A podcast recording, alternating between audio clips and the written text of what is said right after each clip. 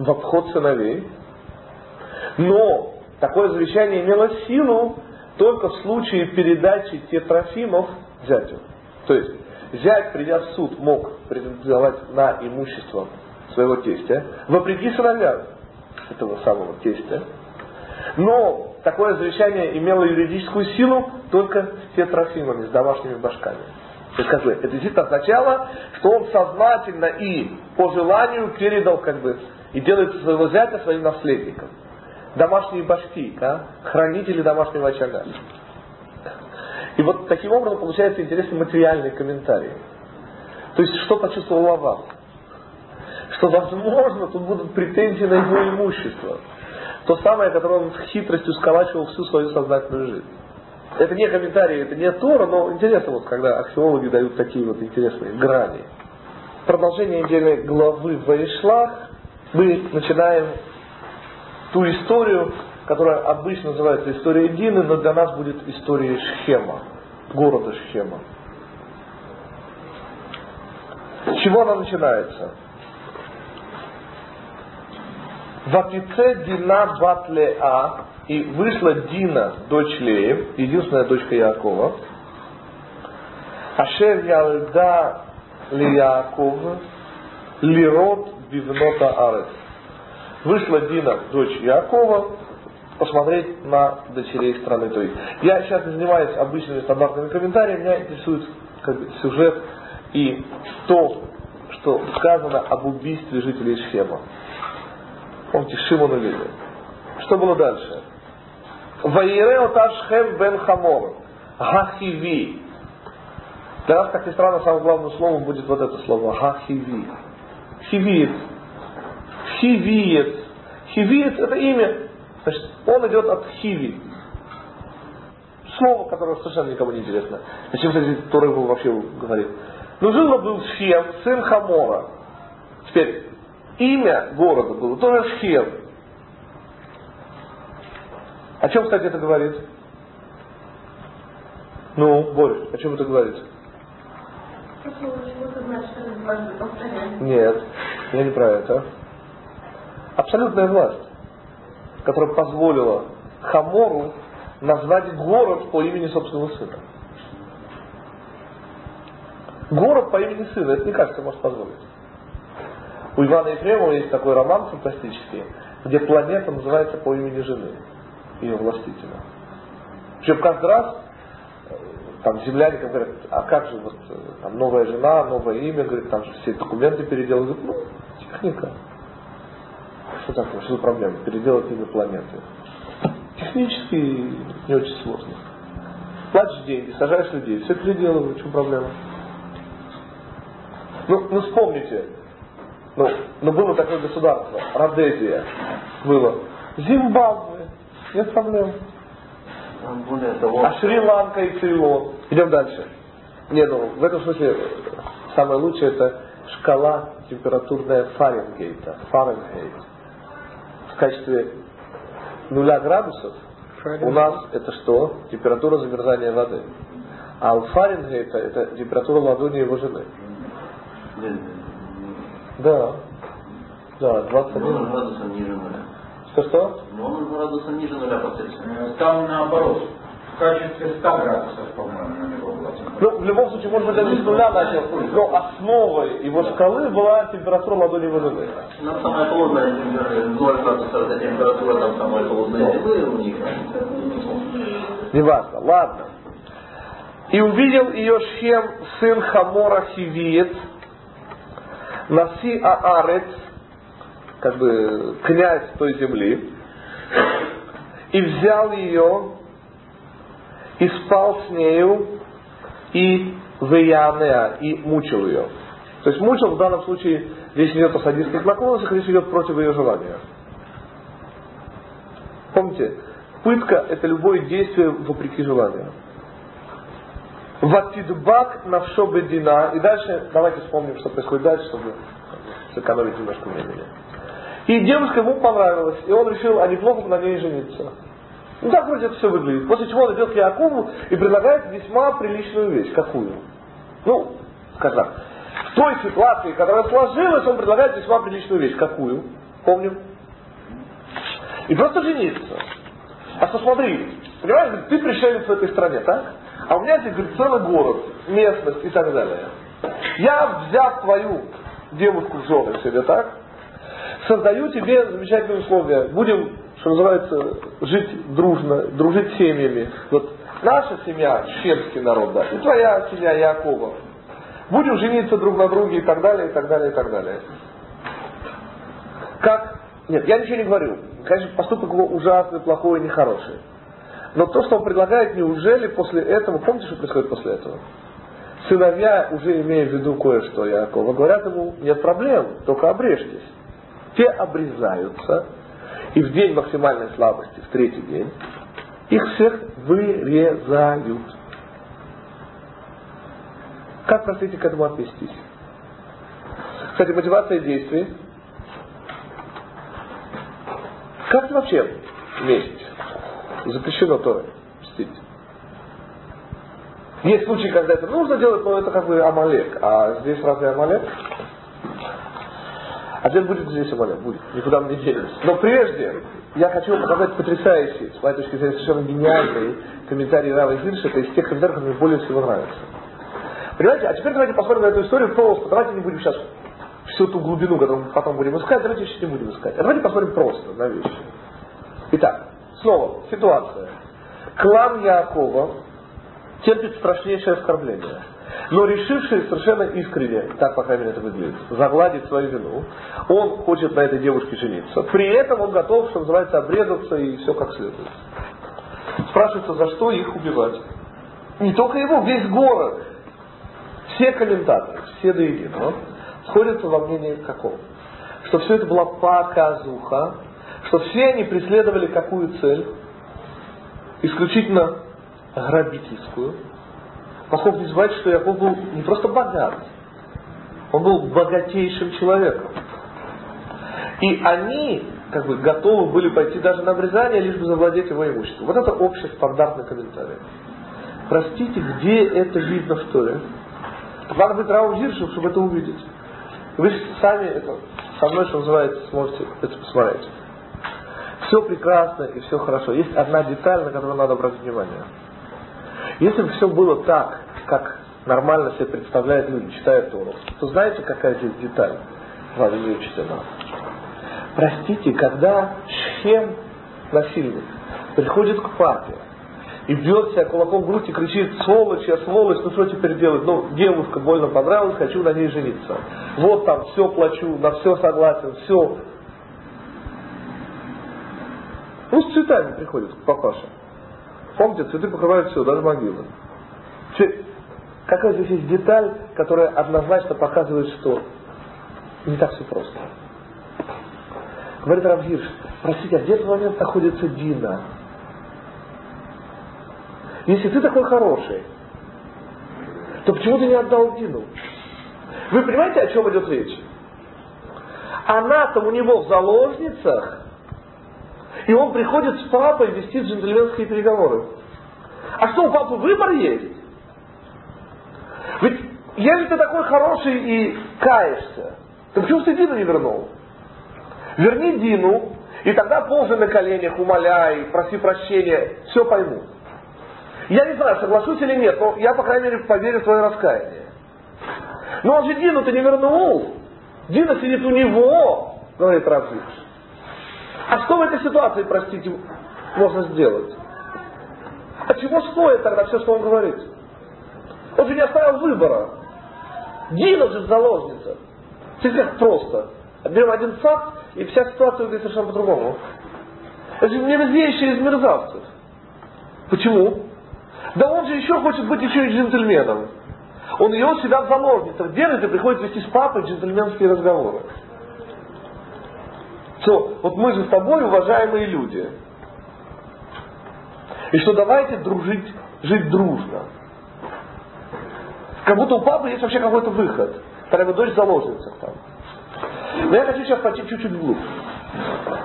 Потому что ведь Тора не сообщает лишних подробностей. И я хочу задать вопрос, а в чем вселенское значение этой истории? Ведь хоть скоро эта история попала в Тору, ведь понимаете ли, множество замечательно интересных авантюрных историй в Тору не попало. Ну, классический в этом смысле пример – женитьба Иосифа. Знаете ли вы, что Иосиф в Египте женится на дочери Дины? На той самой дочери, которая родилась в результате этого изнасилования. Так вот, в Мидраше устная Тора тоже очень подробно говорит, что там были какие-то события, в результате которых она оказалась в Египте, и не просто в Египте, а удочеренной Патифаром. Была удочерена Патифаром, и там ее встречает Юсеф, и там он на ней женится, ну, собственно, племянница. Тора ни полслова про это не пишет. Вообще про жену Иосифа ни полслова не пишет. Мы у нас будет просто комментарий, связанный с его сыновьями, там это увидим. Что будет важно, потому что спросите, а кто вам сказал, что его сыновья вообще евреи? Так вот, вот тогда-то как бы всплывает эта история с Уснат, все комментаторы ее приводят, что на самом деле он женился на Уснат, которая на самом деле была еврейка, которая... Все это прекрасно. Но неужели интересно, ведь это же потрясающая авантюрная история, как Уснат могла оказаться там. Это какие три мушкетера, это сто раз интереснее можно будет написать. Ни полслова нет про это. Вообще ни полслова. Помните, в Тору попадает только то, что вечно. Только то, что... А что здесь вечного, простите? Ну, изнасиловали, ну, мерзавец, ну, поубивали их, ну, и что здесь вечного? Для того, чтобы с этим разобраться, давайте, давайте поднимемся чуть выше этой истории. История происходит в Шеме. Главный герой этой истории Шхем. И потому я сейчас вслед за Равной Гершелем пойду в сторону Шхема. И что мы обнаруживаем, когда мы смотрим на Шхем? Очень странно относятся наши працы к Шхему. А именно, Авраам, посланный Всевышним, бежит в страну хананейскую, которую показал ему Всевышний. Так? И что делает? Проходит полстраны до Шхема, не останавливаясь. Понимаете, Авраама тяжело заподозрить в душевной черствости. Правда? Ну, очень был Авраам. Очень, очень, очень. Вот я помню, что когда я возвращался из своей первой поездки в Россию, это был Москва 90-й год, компания Air France, мы прилетаем, значит, уже в аэропорт Бен налетел там мальчик из Америки, тоже через Париж почему-то. И он, это, это рассмешило, поразило, тронуло, он прямо на бетонаде, вот мы только спускаемся вот с трапа, да, ну бетон, причем раскаленный бетон, это август месяц Израиль, кто знает, меня поймет. Он знаете как? Он делает, очень похоже был на позадку. Он прямо, знаете, столбиком падает на эту бетонаду и целует ее. Ну, нельзя же заподозрить Авраама, что называется, в меньшей любви к стране Израиля, правда ли? Или там в меньшем благодарности его к Всевышнему, что сподобил его оказаться в этой стране. И тем не менее он проходит полстраны, пока останавливается и благодарит Всевышнего. Строит жертвенник и приносит жертву Всевышнему. А где он это делает? В Шхеме. Самое удивительное, что Яков делает то же самое. Как он в Шхеме оказался? А то я прошел полстраны, маршем, нигде не останавливаясь. Стоп, Шхем. Ицхак тоже строит жертвенник. Тоже строит жертвенник в Шхеме. То есть, ну вспомним, кем и чем являлся Шхем в нашей еврейской истории. Ну просто исторически. Что такое был Шхем для нас? Четыре самых страшных, четыре самых страшных, самые страшные вещи повлекли за собой разрушение первого и второго храма. Первый храм – прелюбодеяние, убийство и идолопоклонство. Где корни? Ответ в Шеме. В Шеме прелюбодеяние. Это не важно, что изнасилование. Это не важно, что э, это никак не было с нами связано, что это все снаружи, что это они гады. Но братья, мотивируя убийство, что скажут? Что нельзя, чтобы наших девушек грязью пачкали. Ну, такая вроде фраза совершенно такая. Ну, такие братья, там, честь сестры, знаете, такая вот месть, такая кровная. Но истории же не появляются все эти глупости. Тоже совершенно не об этом. Убийство, которое происходит, это первое убийство, которое делают евреи. Самое первое убийство. До этого евреи никого не убивали. Да, собственно, это и есть первые евреи. До этого евреев-то не было. Был Авраам, был Ицхак, но это еще не еврейский народ. Вот здесь мы еврейский народ, здесь уже 12 колен. Второй момент. После убийства и прелюбодеяния идолопоклонства. И как ни странно, идолопоклонство это тоже шхем. Почему? Еровам бен Нават, первый царь Израиля. Помните раскол? Когда умирает царь Шломо, его сын Реховам оказывается царем только над двумя коленами, Иуды и Бениамина. Десять северных колен откалываются. Еровам бен Нават устанавливает столицу в Шхеме. А что начинается дальше? А дальше наступает первый праздник. Я даже не знаю, какой это был праздник. Может быть, один из трех еврейских праздников. То ли Суккот, то ли Шавуот, то ли Песах. Но важно что? Что во все эти три праздника, что делают евреи? Идут в храм. А в храме у нас кто? Царь. А Яровам бен Нават кто? Тоже царь.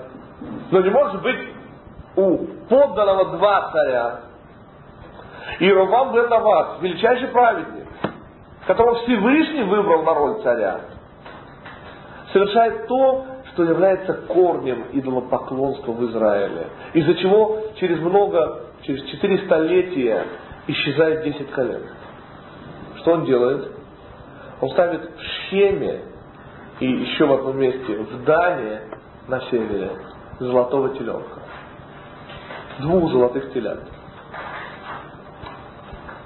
Что что? Почему он Поймите, это не идолопоклонство. Его Всевышний выбрал, он был абсолютно правильный. Он полобломился на чем? Говорит об этом Мидраш, я вам рассказывал. Идет Всевышний, Мидраш, с Еровамом бен Наватом, чуть ли не в обнимку, Мидраш про это не говорит, но так, наверное, следует понимать, в Эдемском саду. И говорит ему, ты, говорит, и сын Давида должны принести Гиулу в этот мир. Чтобы понять, о чем идет речь, Иеровам бен Нават потомок Йосефа. Он потомок Йосефа. А у нас есть два Машеха. Машех потомок Йосефа и Машех потомок Иуды. Давид потомок Иуды. Речь идет снова о шестерке и семерке. Ну, шестерки не в смысле шестерка, а в смысле о том, что Йосеф, мы это увидим чуть дальше, вообще как бы с историей Иосифа и братья это будет очень сильно звучать. Юсеф это то, что позволяет нам не раствориться в Галуте. Юсеф это наша нерастворимость. Иуда это наше будущее. Само имя Иуда означает, можно его так перевести, тот, кто будет благодарен. А когда мы благодарим? Когда понимаем, что получаем. Так вот, Речь идет о чем? О идеале, к сожалению, все еще не достигнутом. О соединенности. Гиулы и Галута. Это снова будет звучать очень подробно в теме Иосифа и его братья.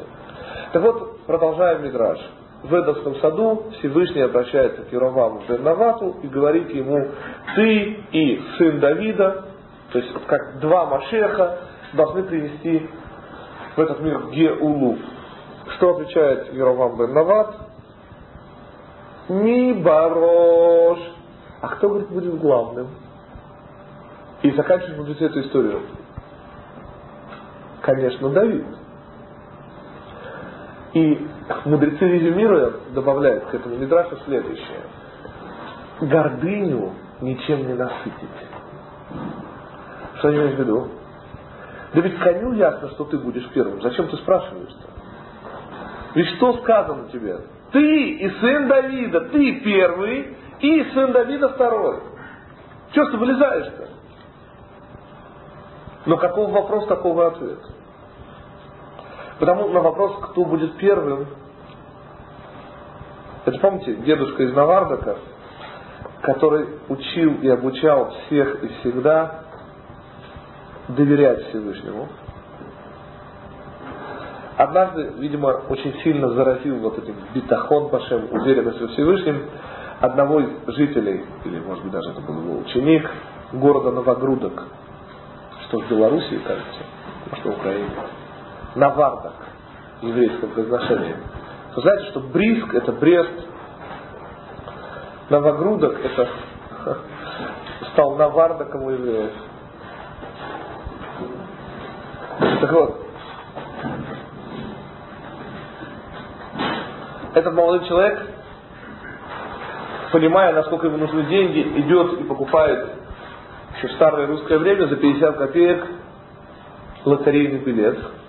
И всем немедленно говорит, что он купил за 50 копеек 50 тысяч рублей. Громадная сумма в царское время, совершенно, не знаю, полмиллиона долларов, не знаю, сколько это покупная способность, 50 тысяч рублей там даже. Очень большие деньги. Причем он настолько в этом уверен, что заражает своей уверенностью чуть ли не весь городок. Люди уже буквально перешептываются, какой молодой человек, кстати, взял и купил за 50 копеек 50 тысяч рублей. Слух доходит до дедушки из Навардака, которого немедленно вызывает и говорит, 45 тысяч рублей наличными, давай билет. Юноша начинает сомневаться, и тогда дедушка из Навардака говорит, у тебя ничего нет. Ты зря потратил 50 копеек. Неуверенность. Кто здесь первый? Нельзя насытить гордыню. Неуверенность. Если ты не уверен, значит ты не первый. Какой вопрос, такой ответ. Сам твой вопрос, кто во главе, означает, что ты не во главе, если ты задаешь этот вопрос. Но кто-то во главе не задает таких вопросов. Кто такой с 50 тысяч рублей не сомневается и не продает их за 45 тысяч рублей. Но во главе вопрос и скромности. Хорошей, хорошей скромности. А кто же первый? Да, да. Вы даже знаете, а кто же будет первым из нас, да? Кто будет главным? Да, да. Ответ не ты. Если ты задаешь этот вопрос, не ты. Скромный человек, да. Это да. Итак, к чему я вас подвожу? К тому, что мы уже нашли в схеме корень трех из четырех главнейших грехов. Прелюбодеяние, которым запятнали нас они, идолопоклонство и убийство. Все они корень свой в схеме. Там не было идолопоклонства в чистом виде, как мы его понимаем. Там была альтернатива храму.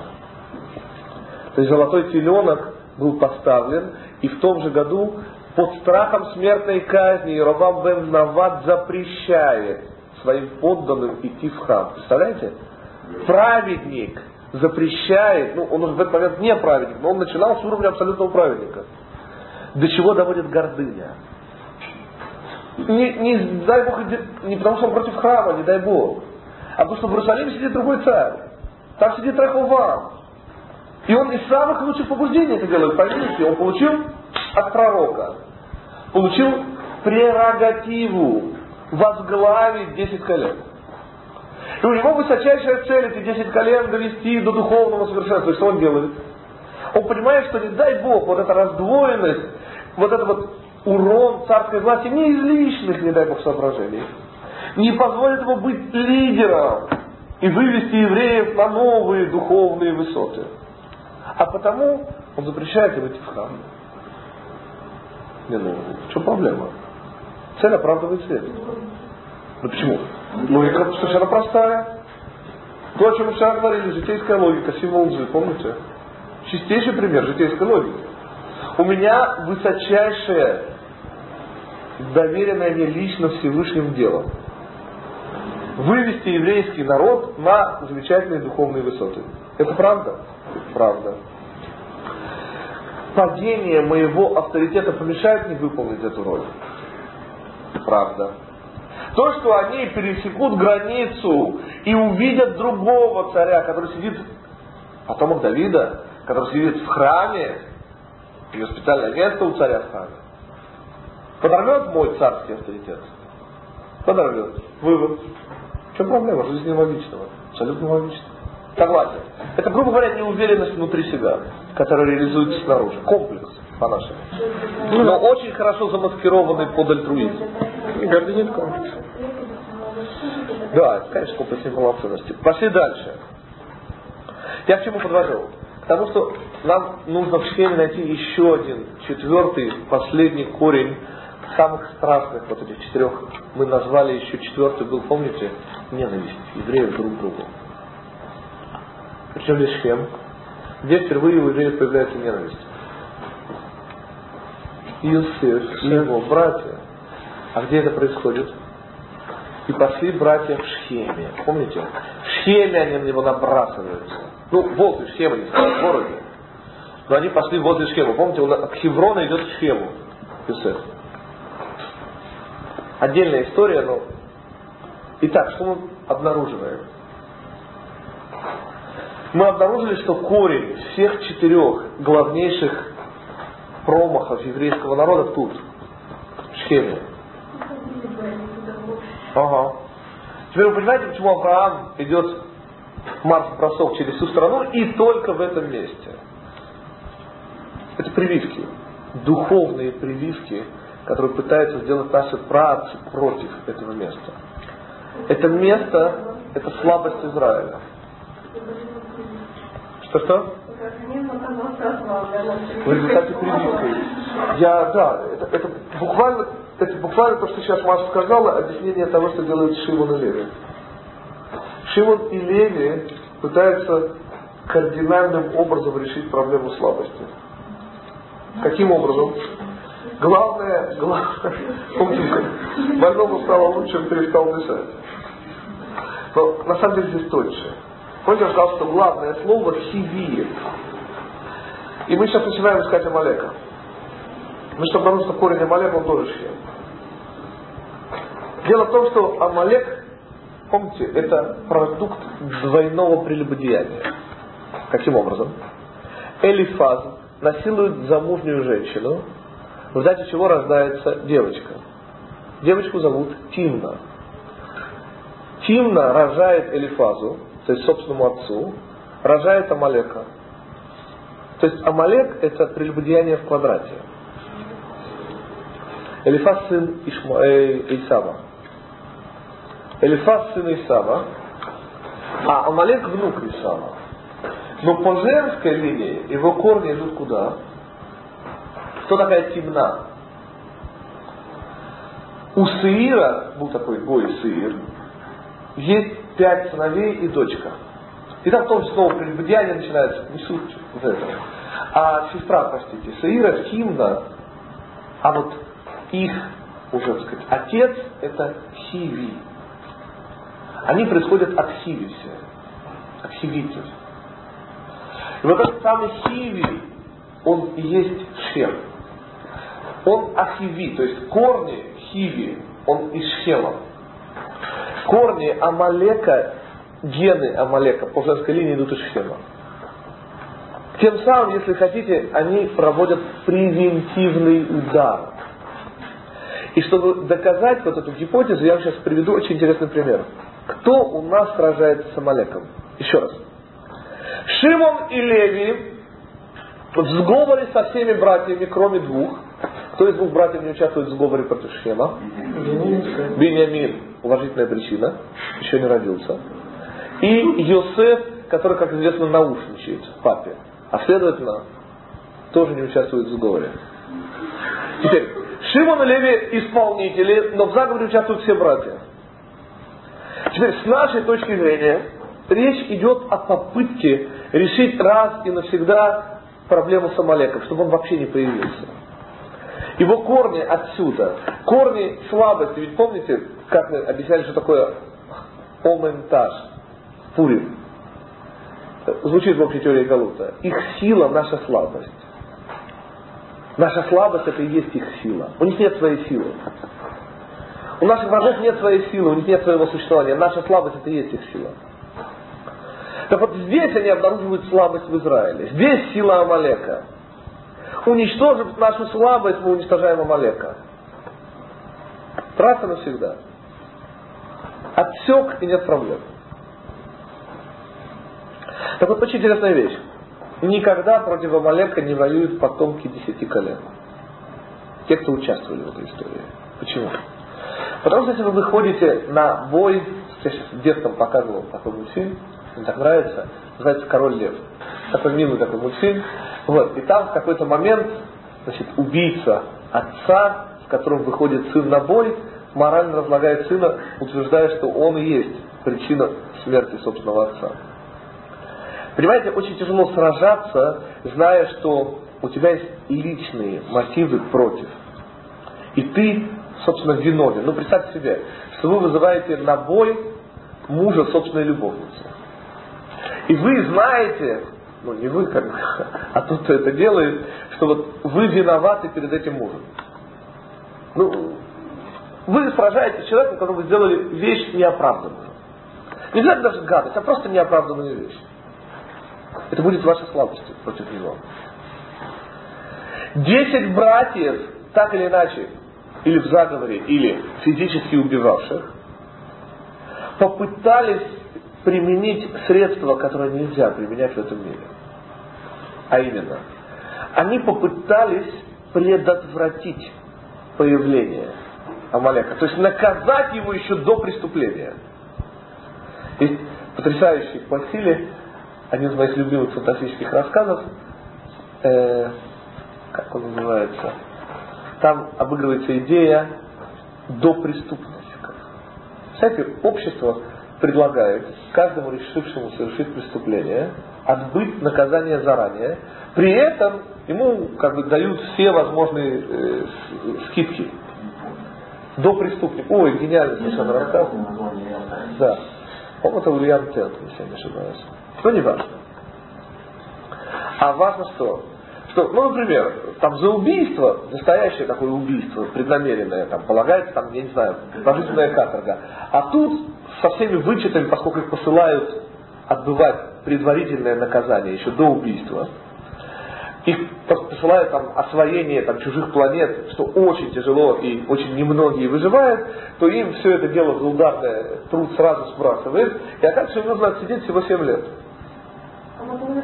А потом вернуться, у тебя есть, что называется, ордер на убийство, нет проблем, можно убивать. Только кто возвращается. Теперь, социологически, это совершенно правильно, опросы показывают так, что это просто понижает количество преступлений. Множество из тех людей, кто уезжает, там, например, пикантная такая подробность, молодой человек, который отсидел три года за э, зверское избиение. Да? Возвращается без ног и без рук. Да. Без двух рук и одной ноги. Да, без двух рук и одной ноги.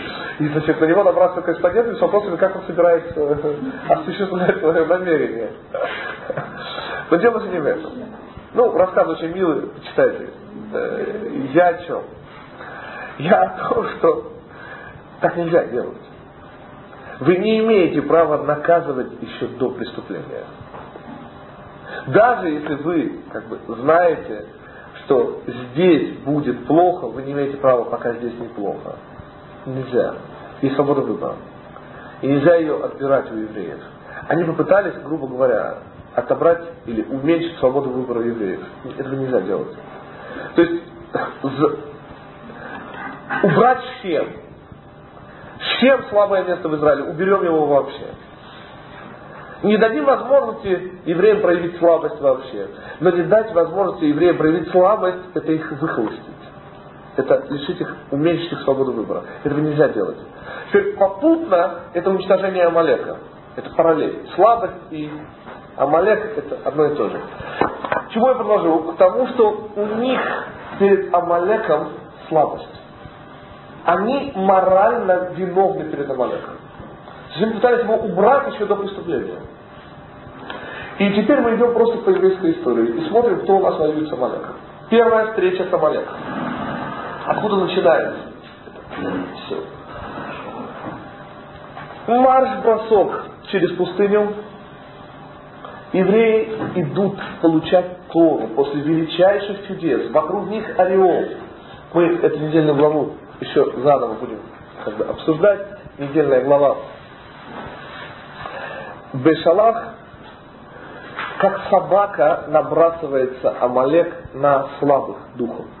И как ни странно, Всевышний не вмешивается, а посылает евреев проливать кровь, свою и чужую. Мало того, во главе евреев ведет кто? Не Мошерабейну. Представляете? Не Мошерабейну. Это ведь удивительно, потому что, ну как же, это же он, это...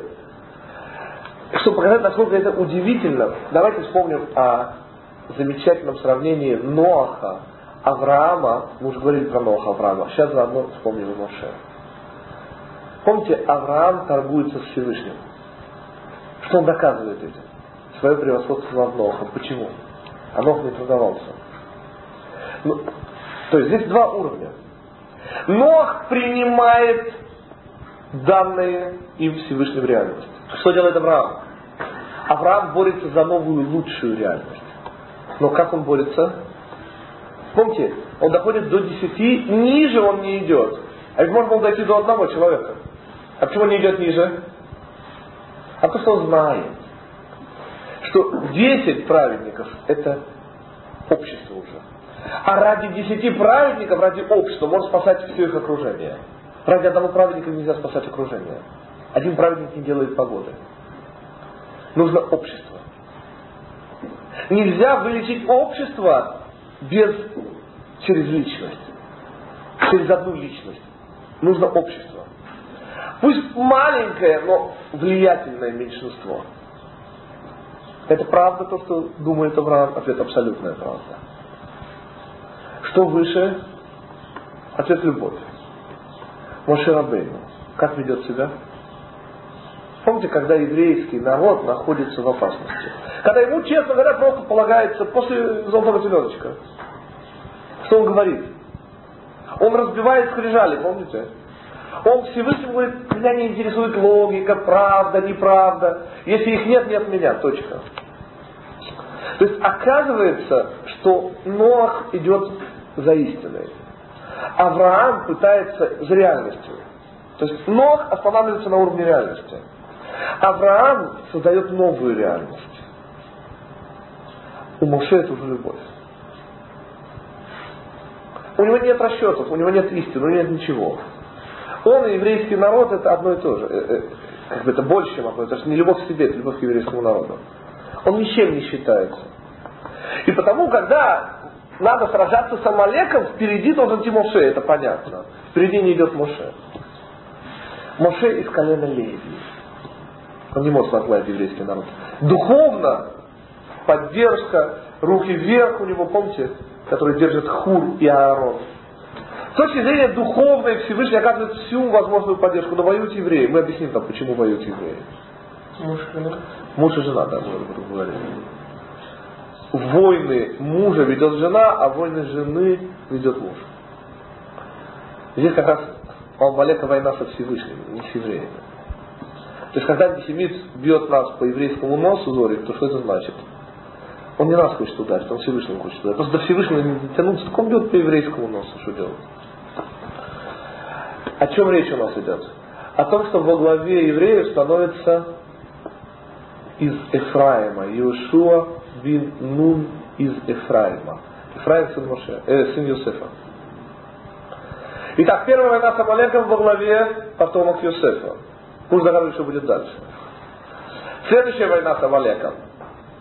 Гидеон из Минаши воюет с Амалеком. Гидеон из Минаши воюет с Амалеком. Следующая война. Сейчас я просто боюсь пропустить одну секунду. Я просто открою списочек. У меня просто есть списочек войн с Амалеками. Я не хотел бы пропустить ни одну из них. Так вот, вторая война, мы сказали. А, я забыл еще одну войну. Эхуд бен Гера. Так же, как Гидеон был судьей, Эхуд бен Гера один из первых еврейских судей. Эхуд бен Гера тоже воюет с Амалеком.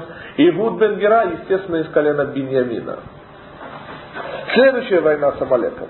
Значит, по хронологии просто первая война Йошуа бен вторая Эхуд бен Гера, третья война Гидеон из Минаши, тоже из Юсефа. Четвертая война. Шаул, первый еврейский царь, воюет с Амалеком, помните? И щадит Агага, амалекского царя. Шауль откуда? Беньямин. Дальше. Помните, Мордыхай воюет с Аманом. Мордыхай тоже из Беньямина. Мало того, Машиях сын Йосефа написано. Должен уничтожить Амалека. Не Машиях сын Давида. Машиях сын Йосефа. Потому что Давид из Иуды. А Иуда принимал участие в сговоре. Более того, это самая такая пикантная подробность. Давид тоже воюет с Амалеком. О, подождите, подождите. Это противоречие. Давид воюет с Амалеком? Давид не должен воевать с Амалеком. Он не может возглавлять евреев. И что вы думаете? Деврея Ямим, э, как мы переводим? Одна из книг Паралипиминон, кажется, называется. Деврея Ямим, я не знаю, как это по-русски сказать, это хроника дней. Хроники, книга хроник. Пишет, что в войне Давида с Амалеком и перечисляет военачальников – это вещь уникальная, потому что ни в какой из других войн не перечисляются военачальники. Мудрецы делают однозначный вывод, что победа была достигнута благодаря им. То есть эти тысячники перечисленные и есть основа победы. Все они или из Иосифа, или из Бениамина. Без всяких исключений. То есть даже в войне Давида без них не было бы победы. Только Иосиф, только Бениамин воюет с Амалеком. Даже Давид, который как бы был ну, символом вот, еврейского меча, он вел все войны Всевышнего. Вот в этой войне, когда он был с Амалеком, он не был главным. И даже, был Давид в своем поколении. Что еще можно к этому добавить? Итак, снова родословная Амалека. Хиви. Шхем, сын Хамора Хивиец, происходит от Хиви. Хиви – родоначальник этого места. Саир его сын, и у него есть дочь и сестра, Тимна. Она тоже результат прелюбодеяния, тоже двойного. И вот этот результат двойного прелюбодеяния, Элифаз, все, все это самое. То есть Элифаз, не так, извиняюсь, Элифаз насилует жену Саира, вот так рождается Тимна. Элифаз насилует жену Саира. Э, не жену, простите, э, нет, не так, стойте. Как-то очень хитро, я уже не помню сейчас. Там прелюбодеяние на прелюбодеяние прелюбодеянием погоняет. Там вот такая вот ситуация. Итак, про Шем, если у нас еще вопросы. Давай. Ну, то есть все вопрос, я хочу откомментировать, я хочу, что ты сказал, это правильно или нет. Вот когда, э, значит, вот эти двое сыновей, я забыл, как их зовут, нападают на... Шимон и Леви. Шимон и Леви. Нападают на Амалека, они хотят его убить из слабости. Нет. Они хотят решить проблему слабости евреев. Собственно, они боятся. их не интересует Амалек. Они боятся того, что евреи окажутся слабыми. Они пытаются избавить евреев от корня их слабости. Шхеме корни слабости евреев. Шхем из как бы, страна, страна Израиля, это то, во что должны быть одеты евреи. Это то место, где евреи могут быть евреями. Теперь в этом месте самым слабым вот этой броне, духовной броне евреев является Шхем. Он заранее есть камень преткновения. Лакмусова бумажка нашего духовного состояния. Они пытаются уменьшить свободу выбора евреев, убрав Шхем вообще. Результат, как бы они убирают Амалека. Амалека нельзя убирать. То есть Амалека надо убирать, но должны делать мы а не они. Это наша работа. Если мы вызываем его к жизни, то и мы же должны его убрать. Препятствовать его появлению – это уменьшать свободу выбора еврейского народа.